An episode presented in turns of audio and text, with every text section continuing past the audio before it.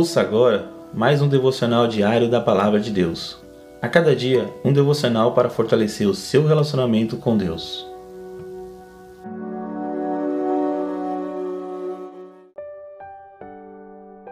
Olá, meus irmãos e irmãs, que a graça e a paz de Deus esteja com todos. Compartilho com vocês mais um devocional diário da Palavra de Deus.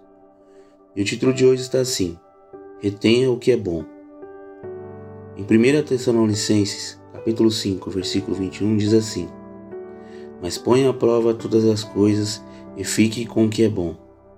Irmãos, neste versículo, Paulo aconselha aos irmãos de Tessalônica a estarem atentos às Escrituras em relação às profecias declaradas no meio deles.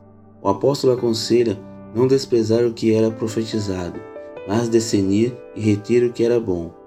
Logo depois, Paulo continua exortando: Afaste-se de toda forma de mal em 1 Tessalonicense, capítulo 5, versículo 22. Irmãos, Deus nos deu total acesso à sua palavra.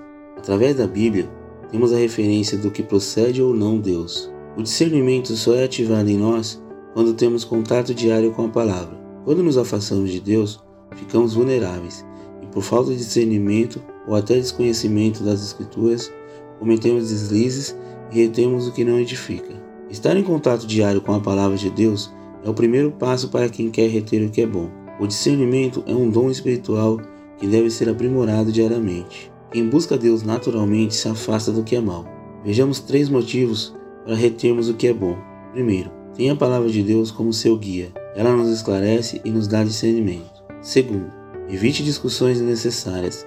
Pequenas discussões podem gerar grandes confusões. Terceiro, procure edificar a vida dos seus irmãos. Quando o nosso objetivo é edificar a vida do próximo e não julgar, tudo se torna melhor.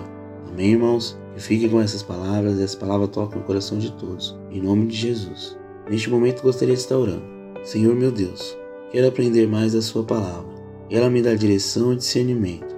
Quero edificar a vida dos meus irmãos com uma palavra inspirada por Ti. Em nome do Senhor Jesus. Amém.